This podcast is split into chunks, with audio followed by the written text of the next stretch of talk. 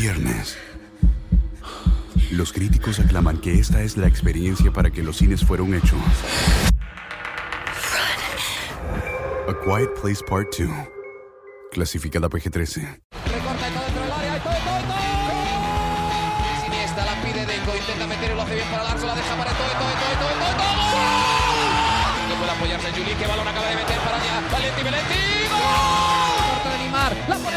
Andrés. Andrés la juega. ¡Qué golazo! ¡Qué gol! Sí, un regate. Y el segundo el disparo. El rechace tiene que llegar. ¡Gol! Del Barcelona. El Barça es campeón de Europa. Hola amigos de ADN Barça, bienvenidos a esta edición especial de nuestro podcast entre semana. Por lo general grabamos todos los lunes. Esta semana se juntaron varios eh, factores para que, bueno, tuviésemos que grabar este jueves. No pudimos conectarnos el lunes por razones personales mías. Después el martes se nos complicó también poder eh, cuadrar una hora para estar juntos y aprovechamos que hubo juego de la Copa del Rey, que el Barça eh, disputaba la eliminatoria de los 16 de final contra el Cornellá para conectarnos y, hablar un poco, ¿no? Dejarles por acá una edición especial de ADN Barça. Así que esta va a ser la segunda edición de esta semana, pero esta vez sí con Mariana Guzmán directamente desde Barcelona. Mariana, bienvenida nuevamente a ADN Barça. ¿Cómo estás? Hola Alejandro, gracias. Te abandoné, no, no logramos cuadrar sí. esta semana, cosas del horario, no es tan uh -huh. fácil. No es tan fácil coordinar con la diferencia horaria de Barcelona y Miami, pero esta vez sí lo logramos, pero tenemos un episodio solo, Alejandro solo, edition, una edición especial, special, special edition. Sí. Voy a decir, mi amor, ¿qué haces? No, aquí hablando solo, pero bueno, eh, eso pasa, ¿no? Aquí, bueno, y, y pasa a veces en la radio, ¿no? Te toca hablar tú solo.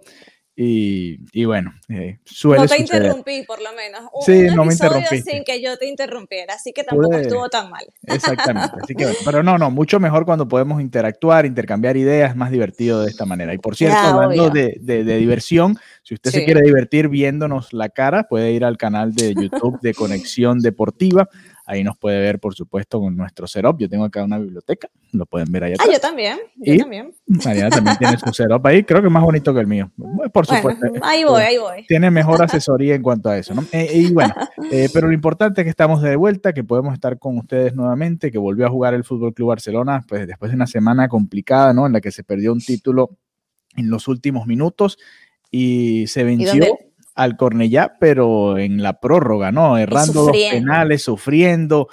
Eh, se jugó la tercera prórroga en los últimos tres partidos. El equipo debe estar fundido, ciertas piezas que han jugado todos esos minutos. Pero bueno, vamos a, a, hablar un poquito de todo eso y queremos comenzar con la alineación de hoy, ¿no? Había mucha expectativa, hay muchos jugadores que no han podido ver, eh, obtener los minutos que hubiesen querido, precisamente porque no han entrado en la rotación de Ronald Koeman, que sí lograron entrar para este once titular del día de hoy contra el Cornellá. Eh, vamos a repasarlo rápidamente. Neto estuvo en el arco, Firpo estuvo de lateral izquierdo en lugar de Jordi Alba, Lenglet de Araujo si fue la pareja de centrales, uh -huh. Inguesa estuvo en la derecha en lugar de Dest. Dest ha tenido molestias en, en, sus piernas y no pudo ni siquiera terminar de jugar la final de la Supercopa. Ricky Puch estuvo en la titular junto a Ilaix Moriba y eh, Miralem Pjanic.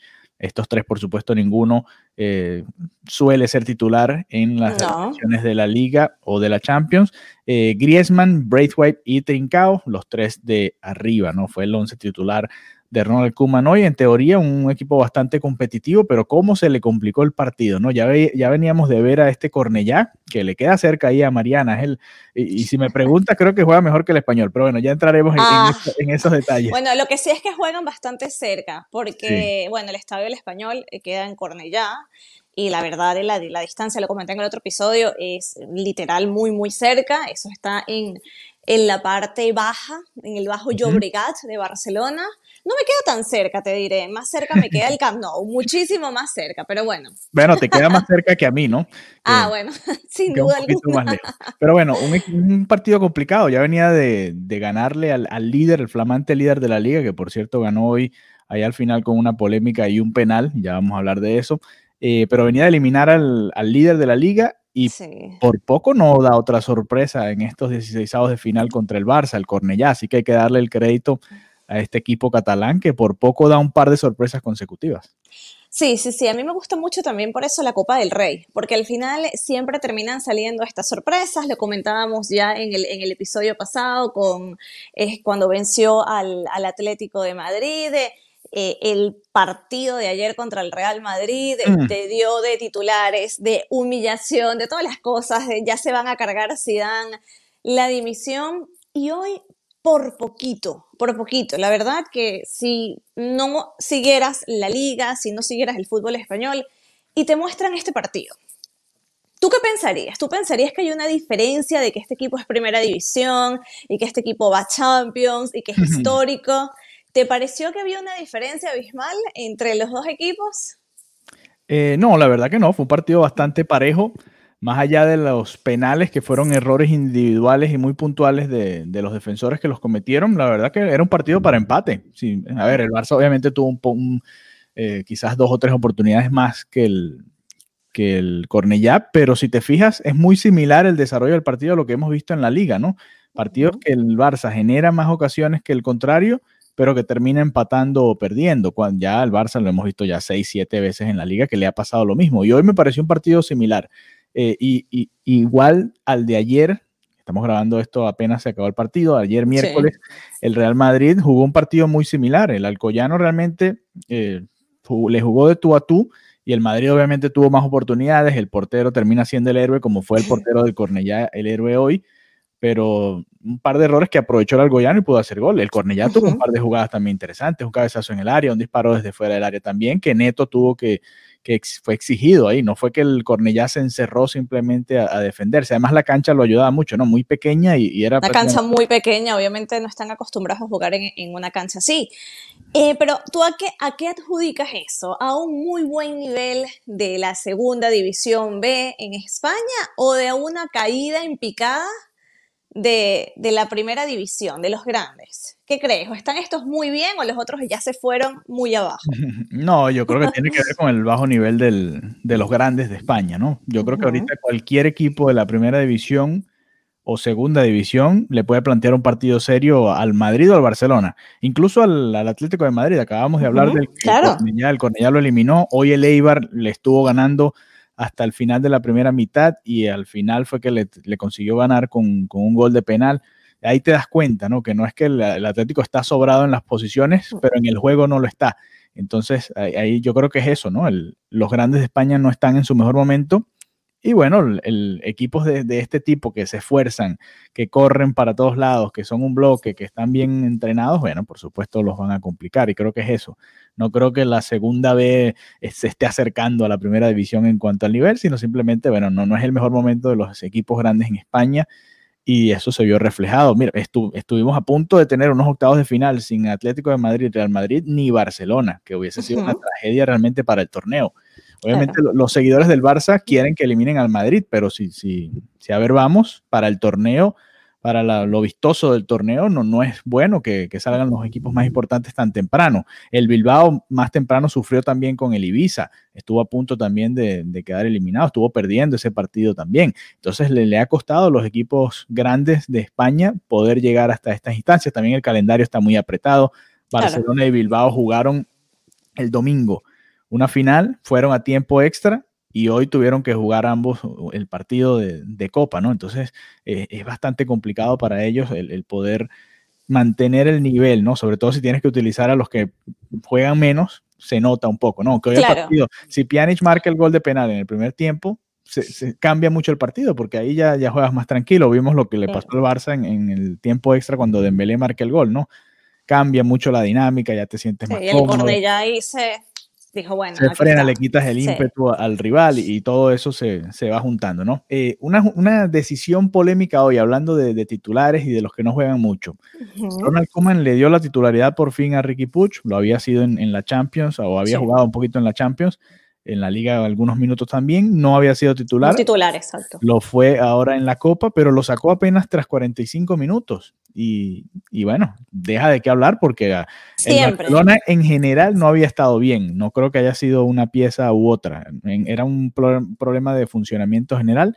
Sacó a, Puch y la verdad no, no cambió mucho la dinámica del encuentro. ¿no? Metió a Dembélé, que en, en ese momento no fue factor, más adelante sí lo terminó siendo pero eh, otro mensaje claro a Ricky Puch, ¿no? Cero paciencia y, obviamente eh, fue el señalado de esa primera mitad. Sí, señalado, pero sin tener que serlo. De hecho, los comentarios en las redes decían, pero ¿por qué tiene que salir primero Ricky Puch? Al final hay cero confianza. Lo, lo pones como titular, le permites que arranque. Parece que entonces en esta oportunidad contra el Cornellá si, vas, si puedes demostrar, además, que ya me imagino que él a lo largo de toda su carrera se habrá enfrentado muchísimas más veces en ese estadio, ¿no? y tiene, eh, está más involucrado, ¿no? Por, por todas las veces que pudo haber disputado partidos ahí. Entonces, lo pones como titular y a la primera de cambio lo sacas. Al final, eh, es como dicen, lo que haces con las manos, lo deshaces con los pies. en cuanto a la seguridad, en cuanto a la seguridad del jugador no Sí, no le dejas, no le dejas ajustar, ¿no? O tratar, o darle, aprovecha el medio tiempo, dale las indicaciones, mira, tienes que mejorar esto o lo otro, y dale aunque sea 15 minutos. Mira, si después de 10, 15 minutos no funciona, pues lo retiras. Y, bueno, son el tipo de cosas que uno le puede criticar a, a Ronald Koeman. Además, hubo otros jugadores como Trincado que al final lo termina sacando, que no había hecho tampoco mucho en, en, esos primeros 45 minutos, pero obviamente tiene un poquito más de confianza del entrenador. Y bueno, eso lo hemos visto de la manera en la que ha ido distribuyendo los minutos para aquellos que no juegan tanto, ¿no? Yo pensé que iba a jugar más Conrad de la Fuente, entró fue al final También lo pensé. prórroga y, que y de una generando movimiento, ¿no? Generando ocasiones, al final le quedan ganas de ver a, Conrad de la Fuente.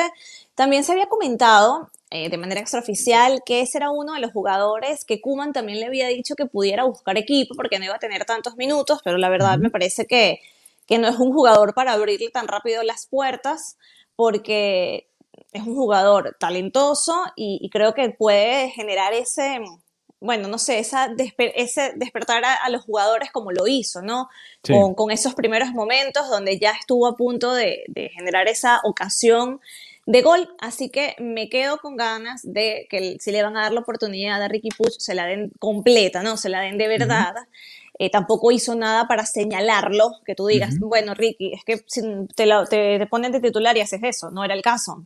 Me hubiera gustado también ver más a, a Conrad de la Fuente. Y tenemos un jugador debutante. Sí, y la X también estuvo debutando. Eh, la verdad no, no, no, no se vio mal. Y la no, no desentonó, no desentonó. Aquí lo, a nivel físico, ¿no? A nivel físico, a nivel de contextura, eh, de contextura, eh, lo comparan mucho con Pogba. No tanto a nivel de calidad como futbolista, obviamente está, está, comenzando, pero, pero bueno, lo, lo, lo, venían comparando con Pogba y la comparación a primera instancia no, no me hace ruido a nivel, a nivel físico, ¿no? Se parece, claro, tiene la misma fisionomía, tiene 18 años apenas, este muchacho no puede ser que tenga 18 años, pero bueno, 18 años fue titular y la verdad estuvo bastante bien, al final lo termina sacando Kuman porque sabía que el momento en el que venía, o sea, estaba 0 a 0, quedaban unos 15 minutos, pone a Busquets por la experiencia, ¿no? Necesitamos a alguien que, que no, no... ¿Cómo te sentiste? ¿Cómo te sentiste al respecto? Lo tuiteaba, lo tuiteaba ahí en, en ADN Barça Pod. Yo decía, ¿te acuerdas que a comienzo de la temporada yo dije que a mí me gustaría Busquets para estos partidos de Copa del Rey, ¿no? Sí, sí, de verdad lo dijiste, lo recuerdo. Pero viendo el ritmo que tenía hoy el partido, yo tenía miedo realmente que, que pudiese afectar, porque aquí en estos partidos, además en, en grama artificial, como fue en el, en el encuentro de hoy, la pelota va muy rápido, ¿no? Y necesita gente que, pueda ir a ese ritmo. De hecho, vimos cómo se le complicaban algunas acciones al Inglés o, al propio Araujo por la velocidad. La velocidad del balón es totalmente distinta, pica diferente, a veces, a veces desliza, a veces pica hacia arriba. Es, una dinámica totalmente extraña para los jugadores que no están acostumbrados a esto. Y, y bueno, ahí me gustó el, hecho de que le diese bastantes minutos a, a Ilaix. Creo que tampoco tenía muchas más opciones en el medio campo. No iban a colocar a, Collado, por ejemplo, que, lo pedía mucha gente eh, más temprano o que jugase algunos minutos. La única opción en el medio campo era Busquets. Ya, no, ya Puch estaba fuera, a Leñalo. Tampoco había mucho más. Lo enviaron a, Getafe no quedaba más nadie, era, era Busquets y, nadie más ahí realmente, a menos que fuesen a, colocar a, a, otro jugador del, del filial, que no creo que, fuese el caso. Así que me, gustó porque le dio bastantes minutos, al contrario de lo de Puch. A ver, de hecho, lo saca a X después de, de, un disparo de media distancia, que me gustó también, se animó a pegarle al arco, que es algo que sabemos que a Busquets yo creo que le descuentan de su sueldo cada vez que le pega al arco, porque el hombre así puede solo frente al arco en, en, en la media luna y busca el pase hacia la derecha o a la izquierda. Nunca eh, se plantea el, el, patear al arco. El ADN Barça en su máxima. No, increíble. Lo, y lo, más ortodoxo, ¿no? Sí, lo que a mí más me extraña de Busquets es que cuando lo vine a ver aquí a, en Miami, hizo un gol pegándole desde fuera del área. Y yo decía, ¿por qué no hace esto todo el tiempo? Bueno, porque está en Miami, está de vacaciones, eso no cuenta, eso no cuenta, eso eran unas vacaciones para Busquets. Exactamente. Entonces, bueno, eh, no, me gustó lo de la X, creo que es un jugador para tener en cuenta más a menudo, incluso para el, ¿por qué no? Para el desarrollo de la liga. Estos son el tipo de momentos como para ir dándole oportunidades a estos jugadores. Y bueno, ahora que se clasificó a octavos de final, ojalá sea eh, titular para el próximo partido también, dependiendo quién, quién toca en el sorteo, ¿no? Que, que, obviamente no va a estar ni el Real Madrid ni el Atlético, que son los dos más complicados, pero puede tocarte un Atlético. Sorpresa, exacto. y o puede venir la sorpresa, ¿no? Como lo veníamos diciendo, de, de un equipo que, que, te dé la, que te, te pinte la cara, o que te plante la cara, mejor dicho. Exactamente. Entonces, y además con este formato que es de un solo partido, tú lo comentabas, ¿no? Antes con, lo, con el ida y vuelta eh, por ejemplo, hoy hubiesen empatado a cero, ¿no? Pero entonces tenían que ir al Camp Nou, el Cornellá, a tratar de, de, lograr un milagro en, allá en el Camp Nou y iba a ser muy difícil. En cambio, este, este partido único le da esa emoción, ¿no? También lo vivió el Real Madrid, lo vivió el Atlético. No tienes oportunidad de fallar porque quedas eliminado del torneo. Precisamente eso, es muy, muy particular porque no solamente es a partido único, sino el tema de estar sin aficionados. Entonces, al final, cada equipo se encuentra en una situación totalmente diferente. O sea, eh, quizás si el Real Madrid hubiera jugado en casa con sus aficionados, otro hubiera sido el resultado. Entonces, también siempre está eh, analizar ¿no? el impacto que tiene la afición sobre el equipo. La pregunta cliché, la pregunta cliché, Alejandro. ¿Crees que el resultado hubiera sido diferente, que el Barça no hubiera sufrido tanto si Leo Messi hubiera estado hoy en el terreno de juego, que no pudo estar por la sanción, por la roja? Sí. ¿Hubiera sido totalmente diferente para ti? No sé, porque la verdad con el nivel que vimos a Messi contra el Bilbao, se ve que no estaba recuperado y yo supongo que hubiese estado a ese mismo nivel, ¿no? Bueno, a menos que en cuatro días se hubiese recuperado del todo de lo que tenía, ¿no? O de lo que tiene. Y bueno, esta suspensión dentro de todo le permite a Messi descansar un poco más y recuperarse a pleno para volver cuando, cuando sea que esté disponible. Yo creo que por no. Por lo menos el primer penal, por lo menos si el penal bueno, lo hubiera claro. lanzado él, lo hubiera, probablemente lo hubiera metido y claro, ahí anímicamente el equipo creo que se hubiera podido haber ido a más, ¿no? Quizás no Sí. ganar pidiendo la hora. Sí, más allá, Por eso menos. te digo, quitando los penales, en el desarrollo del partido, el Barcelona realmente no se vio tan superior al Cornellá en muchos minutos del encuentro. Era un partido más bien disputado, pelotas para acá, pelotas para allá, despejes, pases, tratando de meter pases, pero es que no había espacio. Era, una cancha rápida, pero sin espacio, entonces se complica muchísimo jugar. Yo no, no sé si hubiese sido diferente el desarrollo, obviamente con Messi ahí de penal hubiese sido más seguro el 1 a 0 y probablemente el Barça gana el partido 1 a 0, 2 a 0 y listo, y poco más de, de nada para ganarle al, al Cornellá. Pero en el desarrollo no sé, fíjate que no sé, porque la verdad que, que con el nivel que vimos a Messi en la final del Bilbao, de, contra el Bilbao, que le costaba, ¿no? Todavía no estaba como, como cuando él arranca, que sabes que, ok, va a generar peligro, estaba un poquito más, más lento de lo que ya venía siendo Messi en, en esta última etapa. Entonces, no sé, quizás me, me, equivoco, pero creo que no hubiese sido tanta diferencia. Obviamente lo de los penales hay que, hay que comentarlo. El Barcelona este año, a ver, uh -huh. viene, mira toda la gente que ha fallado penales este año. Griezmann, Braithwaite, eh, el propio Pjanic falla hoy. Dembélé falló uno, De Jong uh -huh. falló en la tanda de penales, eh, Griezmann lo mandó otra vez a la luna en la tanda de penales. O sea, han pateado, eh, bueno, Messi es el único que los ha hecho, pero han pateado seis distintos y al parecer solamente uno es totalmente seguro, que es Messi. Ahí el Barcelona tiene un problema, ¿no? Ahí hay un problema serio. Ya, ya, a ver, ya, ya deja de ser hasta, hasta una broma, ¿no? Porque. Sí, sí, sí. Eh, y ojo, que los dos que patearon hoy venían de marcar contra la Real Sociedad. Hubo muchas críticas en, en redes sociales.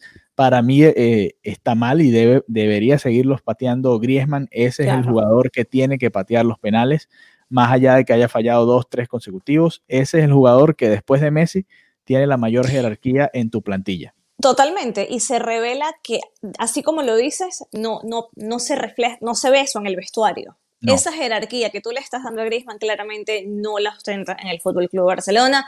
Yo también pienso lo mismo, pienso que también es un tema de seguridad, que porque haya eh, fallado en, el partido, en la Supercopa, no significa que no los deba tirar.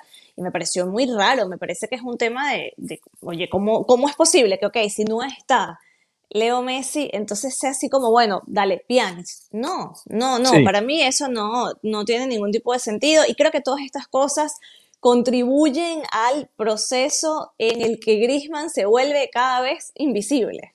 O sea, bueno, eso fue otro, porque además el partido de Griezmann no fue el mejor, ¿no? Pero fíjate, claro, claro, claro. Para mí todo eso influye. Claro, claro. En la lista que hace Kuman en el partido de la Supercopa te deja claro cuál es su ranking, ¿no? Porque obviamente no estaba Braithwaite, sacando a Braithwaite, que lo habían sacado en ese partido. Patea de primero de Young, que bueno, todavía no ha pateado en un partido normal, entre comillas. Ese es el que falta que patee, pero es el primero en patear esa tanda. El segundo es Dembélé, que falló hoy. El tercero es Pjanic, que en aquel partido eh, lo convirtió. Dembélé también convirtió en aquel partido. Lo falla hoy de Pjanic. El cuarto de la tanda fue Griezmann, en aquel entonces. Griezmann falló aquel y ha fallado varios en lo que va de campaña. Eh, inclusive uno contra el Betis, recuerdo, cuando no estaba Messi. ¿Te acuerdas que no jugó Messi esa primera mitad? El día de la lesión de, de Ansu Fati, si mal no recuerdo. Ok, Que le hacen el penal a Ansu Fati, termina saliendo y bueno, ya ustedes saben lo que sucedió.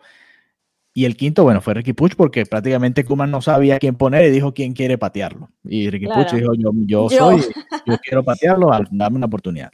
Pero ahí, ahí está el ranking. A ver, que Griezmann esté de cuarto en una tanda de penales, yo creo que te tiene que dar un mensaje, ¿no? En vez de ser el primero, ¿no? voy, con, voy con mi, si quiero dejar al último, al mejor, o, eres el quinto o eres el primero. El mejor pateador anda por lo general es el quinto o el primero.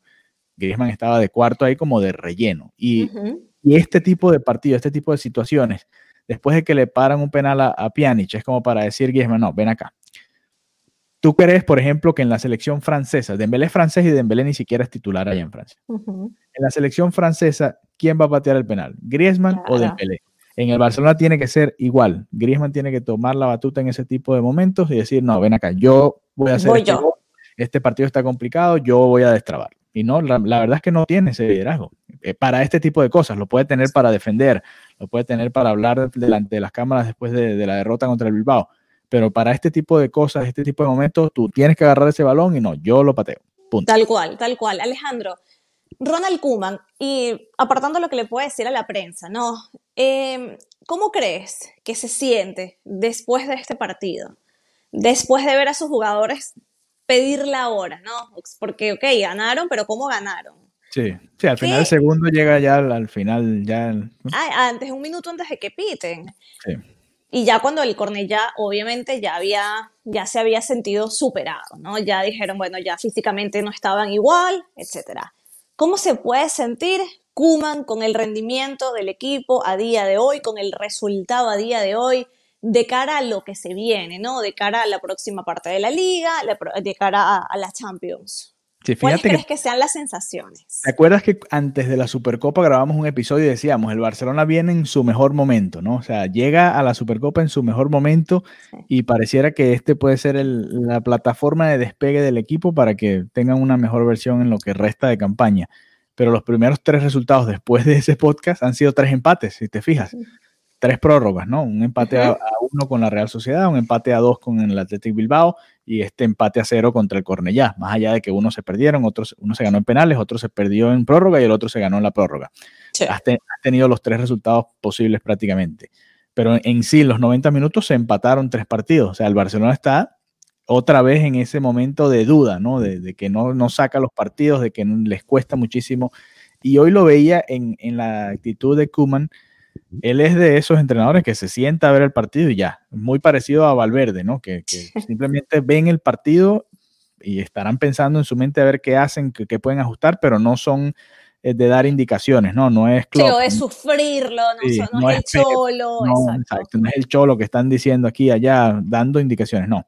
Y hoy en un momento el partido 0-0, minutos 60, 70, un balón que queda ahí medio rifado en el área, Neto no sale, se complica la defensa del Barça y Kuman sale y pega un grito. Eso te habla de la frustración que, debe tener el, holandés. Nada más el Barça venía de fallar dos penales y, todo se le estaba complicando. Imagínate lo que hubiese significado perder la Supercopa a los días, quedar eliminado de la Copa del Rey. Cornellá. Creo que no hemos hablado aquí de, posible destitución de Kuman, pero eso ya es prácticamente eh, ir allanando el camino para, eso, ¿no? Y ojo que puede pasar también en los octavos de final. Así que, debe estar preocupado. Yo creo que deben haber pasado de verse en el camino correcto a, sentirse otra vez preocupados porque no está funcionando el, equipo como tal. Debe, puede estar cansado, ¿no? Ha jugado también, seguidas y, le toca jugar nuevamente el domingo. Así que no va a tener mucho tiempo para descansar. Fíjate, Anaujo, Lenglet, Busquets, todos estos jugadores han jugado muchísimos minutos. Eh, Griezmann también es otro que ha jugado prácticamente todo. Tienen, tienen que estar sintiendo el rigor de todos estos partidos consecutivos y además con prórrogas algunos. Para mí el, el Barcelona es una montaña rusa. O sea, es una montaña rusa. Un día todo parece ir muy bien, parece que se están entendiendo, parece que finalmente Kuman dio con el sistema ideal, parece que Messi volvió y luego con otro partido te da una sensación totalmente diferente. Es un Barça de, muchas caras y no sabes qué, qué, cara te va a salir. Entonces, para mí es, es un, un equipo que, que no genera ningún tipo de estabilidad y que hasta que no lleguen a nivelarse, ¿no? Porque al final, ¿de qué te sirve tener unas sensaciones maravillosas un día y luego estar a punto de caer eliminado contra un equipo de segunda Para mí todavía queda un largo camino para ver esa transformación que los fanáticos esperan del Barcelona para que pueda volver. Pueden haber destellos, pueden haber buenos momentos, pueden haber buenos, eh, iba a decir episodios, pueden haber buenos partidos. Esperamos que haya buenos episodios. Pero todavía creo que falta un largo camino por recorrer para, para que vuelva el, el Barcelona, que los culés desean, que, desean ver ¿no? en, el terreno de juego. Y me quedo con que los últimos partidos que yo pude ver en el Camp Nou, antes de que iniciara la pandemia, venían, eran unos resultados mejores, una situación mejor de la que se vivió después durante la pandemia. Y ya venían con los pitos. Siempre digo, ¿qué pasaría hmm. si esto estuviera pasando en el Camp Nou con público? Es que no me lo quiero ni imaginar, de verdad. Y, y bueno, nada, esa ha sido toda mi reflexión. Adiós, no. Pero mira, estos son los posibles rivales antes de hablar, antes de cerrar el episodio hablando un poquito de las elecciones del Barça, que hay noticias sobre eso. Estos son los posibles rivales del Barça en la Copa del Rey. Nosotros comentábamos antes de la Supercopa que la Supercopa iba a ser probablemente la única posibilidad real del Barça de conseguir un torneo, un campeonato este año, y ahora pareciera que la que le sigue es la Copa del Rey, con el Atlético de Madrid y el Real Madrid fuera, que bueno, tampoco es que estos dos equipos hayan sido muy eh, frecuentes en las finales en los últimos años. A los dos se les complica la Copa del Rey o no les interesa o no sé qué pasa con estos dos equipos y la Copa del Rey. Hmm. Pero viendo el panorama, a ver, el Barcelona no es el favorito, pero mira los rivales que puedes enfrentar. Valladolid. Almería goleó 5 a 0 a la vez, increíble. El Girona de segunda división, también en equipo catalán. Levante pasó en, penales. El Sevilla es uno de esos equipos que te puede complicar, un equipo copero y es uno de los candidatos. Rayo Vallecano de segunda división también está aquí presente. El Granada, un equipo difícil, está en Europa. El Osasuna eliminó al Español, por eso te decía que el Cornellá jugaba mejor que el Español. El Naval... Me gusta dar en la llaga porque sabes que yo cubría el español. Exactamente. El Naval Carnero eliminó a Leibar, imagínate. Ese es uno de los equipos revelaciones. Quizás es, probablemente sea el que le toque al Barça. El Betis, es otro equipo que está interesante. El Valencia eliminó al Alcorcón. El Villarreal todavía está vivo. La Real Sociedad es otro equipo que puede ser peligroso y va a ser candidato. El Alcoyano viene a eliminar al Real Madrid, ustedes lo vieron. El Athletic Bilbao viene a ganarle al Barça una final o sea, ahí están los equipos que, con los que va a disputar el Barça el, resto del torneo. Hay varios, Real Sociedad, Bilbao, Villarreal, Sevilla, Granada, que pueden ser equipos complicados para el Barça, lo han sido en la liga y probablemente lo sean en un enfrentamiento y sobre todo en este tipo de enfrentamientos directos. Eh, y vamos a ver qué depara el sorteo, pero este pareciera el camino más corto a un título. Hoy el Atlético de Madrid, lo comentábamos, comenzó perdiendo el partido y lo termina ganando. Pareciera que tiene esa suerte de campeón, ¿no? El ángel de campeón que remonta este tipo de partidos que parecen complicadísimos. Y además. remontar y el Barça está a 11 puntos ahora del Atlético de Madrid con un partido por jugar. Y además que el Barça eh, falla dos penales y el Atlético de Madrid gana, remonta con doblete de Luis Suárez y uno de penal. O sea, para hacer la ironía lo más completa posible.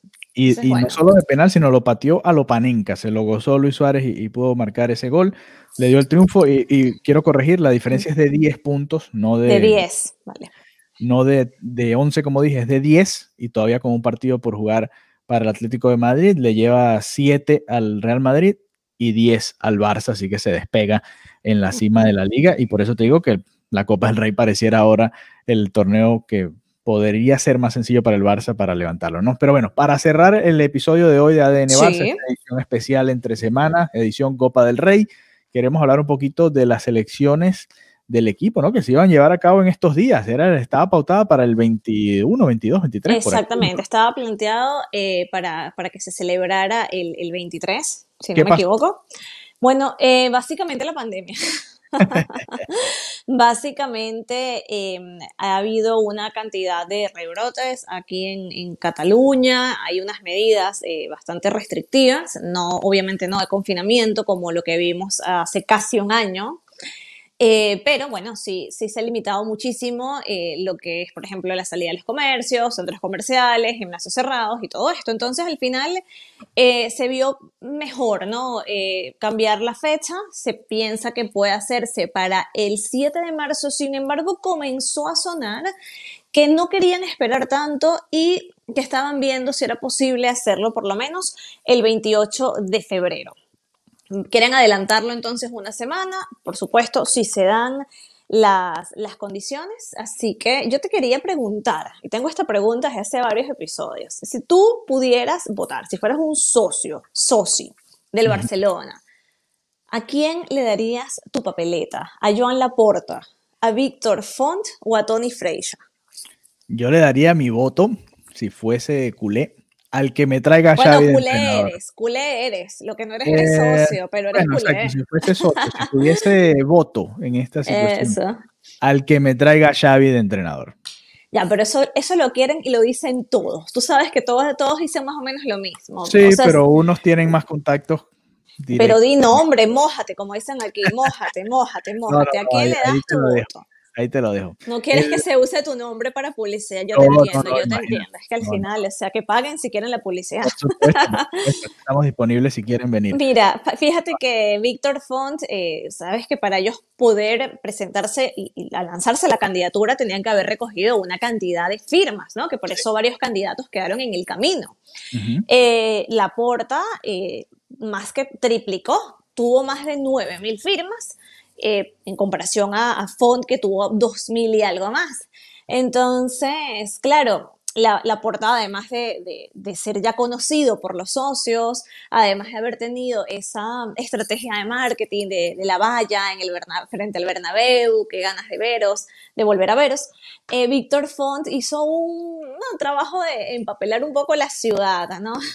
Diciendo algo así, eh, está en catalán, era algo así como eh, la nostalgia es muy bonita, pero el futuro lo podemos hacer mejor, ¿sabes? Así como, bueno, vamos a, vamos a no votar desde la parte emotiva de la nostalgia, que yo tengo un plan, pero yo creo, y viendo la cantidad abismal que había de, firmas, yo creo que, que repite la puerta. Va a ganar la puerta. Bueno, vamos a ver. Creo yo, creo yo, creo yo. A ver, ustedes nos pueden dejar por acá su comentario, quién le gustaría y nosotros vamos a hacer probablemente cuando se acerquen las elecciones. Una edición especial. Una edición especial hablando Cobertura de... electoral. Cobertura, exactamente, un operativo eh, especial de, elecciones, a ver qué pasa, ¿no? ¿Qué proponen los candidatos y, bueno, qué, qué, qué podría cambiar en el Fútbol Club Barcelona? Creo que eh, es importante, a ver, la Laporta obviamente está asociado con la era Pep Guardiola y eso le trae, por supuesto, al barcelonismo y sobre todo en este momento muchos recuerdos, pero no todo fue color de rosas con ninguno, ni con la uh -huh. ni con los que vinieron después, ustedes ya conocen la historia, eh, ni Rosell, ni el otro, todos han tenido sus cosas negativas, no, no, ninguno es eh, el salvador y, a todos se le va a complicar un poco porque la situación del Barça como institución está bastante complicada. Así que vamos a ver qué sucede. Me voy a poner aún más amarillista. Ahorita. Con mi pregunta, la pregunta ah, que te voy a hacer. Viene otra, a ver. Viene una pregunta muy amarillista. Pero es que estaba viendo que algunas personas comentaban que mm, Florentino Pérez era un buen presidente, ¿no? Porque en medio de toda la crisis, porque en medio de la pandemia, los números del, del Madrid dan, ¿vale? Ok. ¿Te gustaría un presidente así? ¿Te parece que apartando lo blanco, lo madridista, funciona? ¿Pero a qué te refieres con un presidente así? Con una gestión como la de él. O sea, si dirías, oye, necesitamos un presidente que sepa gestionar, que tome las decisiones que, que tome él, que no tenga ese tema de, escándalos que se han enredado tanto como ha pasado en, la historia. Exacto. Sí, a ver, el, perfil general de Florentino López es un hombre de éxito en el Real Madrid. Más allá de que obviamente el, éxito del Barça que veníamos comentando le afectó mucho a su gestión, porque obviamente trató, mira, trajeron al mejor jugador del momento, a Cristiano Ronaldo, a Kaká, armaron un equipo de fantásticos y ese equipo no fue mejor que el Barça de Guardiola, que prácticamente la mitad era de la cantera, ¿no? Y eso fue un golpe duro para el madridismo. Sin embargo, ellos supieron darle la vuelta. Eh, lo, lo lucharon y estaba difícil lo lucharon y sobre todo en Europa con las tres Champions, porque en la liga, fíjate que en los tres años que el Madrid gana la Champions, el Madrid gana la liga, el Barça gana la liga en dos de esos tres años. Si te fijas en ese dominio del Madrid en Europa, el Barça le peleó en, lo local, no le pudo pelear en, Europa al Real Madrid.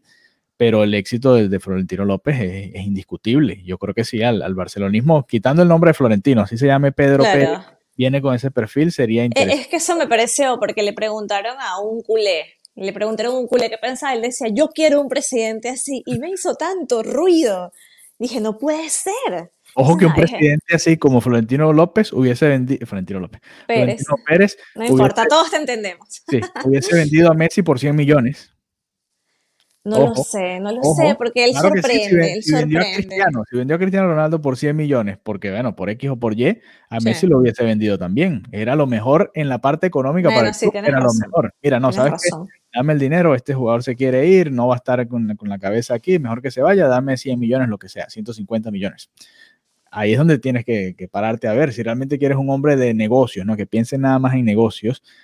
Florentino hubiese hecho eso. La porta ha dicho que no es verdad, tienes un, muy, muy, muy buen punto. Pero bueno, tenemos a, Cristiano Ronaldo ahora celebrando la mayor cantidad de goles y a ellos perdiendo contra.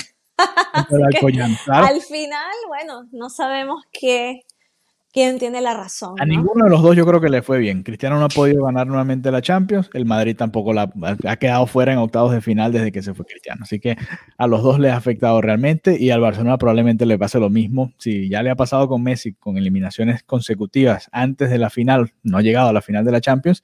Imagínate cuando se vaya Messi, probablemente sea, sean años complicados en el plano europeo. Pero bueno, ya terminando la edición de hoy, queremos invitarlos a que pasen por nuestro Patreon, por nuestro Patreon, nuestros mecenas. Patreon, güey. Ahí les tenemos eh, mucho contenido en inglés y en español con los amigos de Blaugranagram Podcast Network.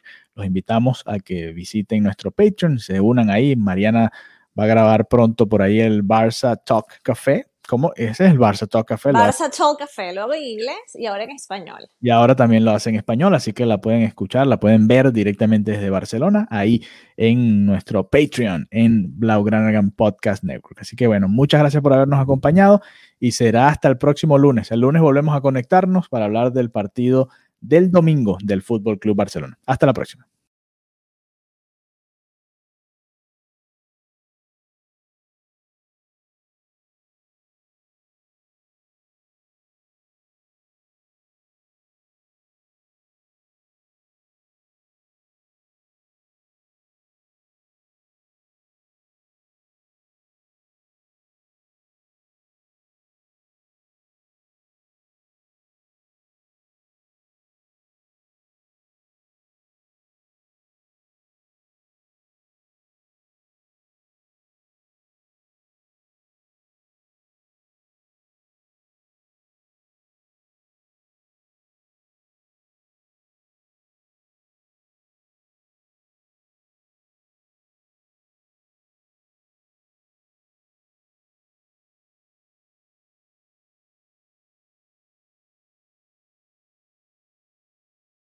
Nada es más importante que la salud de tu familia y hoy todos buscamos un sistema inmunológico fuerte y una mejor nutrición. Es por eso que los huevos Egglands Best te brindan más a ti y a tu familia. En comparación con los huevos ordinarios, Egglands Best te ofrece 6 veces más vitamina D y 10 veces más vitamina E, además de muchos otros nutrientes importantes, junto con ese sabor delicioso y fresco de la granja que a ti y a tu familia les encanta. Todos queremos lo mejor para nuestras familias. Entonces, ¿por qué no los mejores huevos? Solo Egglands Best. Mejor sabor, mejor nutrición, mejores huevos. Te preocupas por la salud de tu familia y hoy un sistema inmunológico fuerte y una mejor nutrición son más importantes que nunca. Es por eso que los huevos Egglands Best te brindan más a ti y a tu familia. En comparación con los huevos ordinarios, Egglands Best te ofrece 6 veces más vitamina D y 10 veces más vitamina E, además de muchos otros nutrientes importantes, junto con ese delicioso sabor fresco de granja que a ti y tu familia les encanta. No son tiempos ordinarios, entonces, ¿por qué darle a tu familia huevos ordinarios? Solo Egglands Best. Mejor sabor, mejor nutrición, mejores huevos.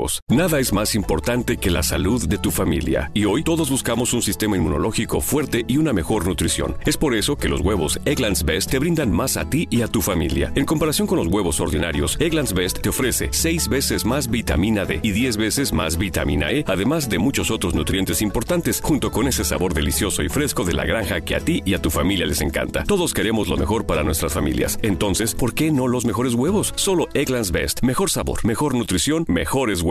Te preocupas por la salud de tu familia y hoy un sistema inmunológico fuerte y una mejor nutrición son más importantes que nunca. Es por eso que los huevos Egglands Best te brindan más a ti y a tu familia. En comparación con los huevos ordinarios, Egglands Best te ofrece 6 veces más vitamina D y 10 veces más vitamina E, además de muchos otros nutrientes importantes, junto con ese delicioso sabor fresco de granja que a ti y tu familia les encanta. No son tiempos ordinarios, entonces, ¿por qué darle a tu familia huevos ordinarios? Solo Egglands Best. Mejor sabor, mejor nutrición, mejor huevos.